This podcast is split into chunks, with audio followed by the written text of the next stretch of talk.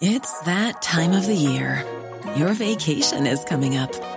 You can already hear the beach waves, feel the warm breeze, relax, and think about work. You really, really want it all to work out while you're away. Monday.com gives you and the team that peace of mind. When all work is on one platform and everyone's in sync, things just flow wherever you are. Tap the banner to go to Monday.com.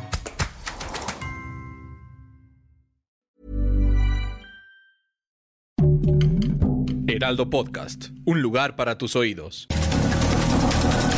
Estas son las breves del coronavirus, la información más relevante sobre el COVID-19 por el Heraldo de México. De acuerdo con datos de la Secretaría de Salud, México reporta este viernes 27 de agosto 19.556 nuevos casos y 863 muertes por coronavirus en las últimas 24 horas, con lo que se acumulan un total de 3.311.317 contagios y 257.150 muertes. A nivel internacional, el conteo de la Universidad de Johns Hopkins de los Estados Unidos reporta más de 214 millones 858 mil contagios del nuevo coronavirus y se ha alcanzado la cifra de más de 4 millones 478 mil muertes. La Ciudad de México se mantiene en el naranja del semáforo epidemiológico sin cambios en la operación de sus actividades económicas. El director general del Gobierno Digital de la Agencia Digital de Innovación Pública, Eduardo Clark García, reiteró que sigue la reducción de hospitalizaciones en el Valle de México.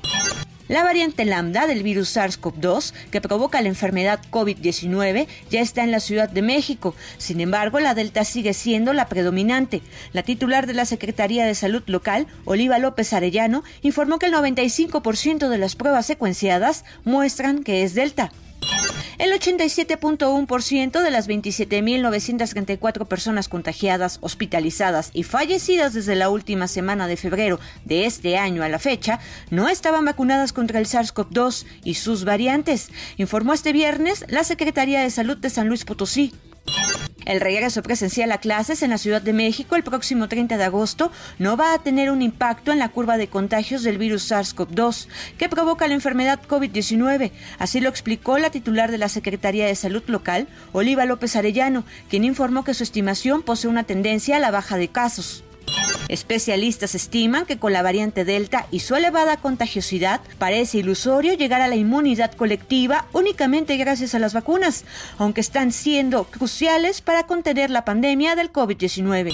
El presidente de Estados Unidos, Joe Biden, dijo el viernes que China estaba reteniendo información crítica sobre los orígenes del COVID-19, que ha paralizado el mundo y ha matado a casi 4.5 millones de personas.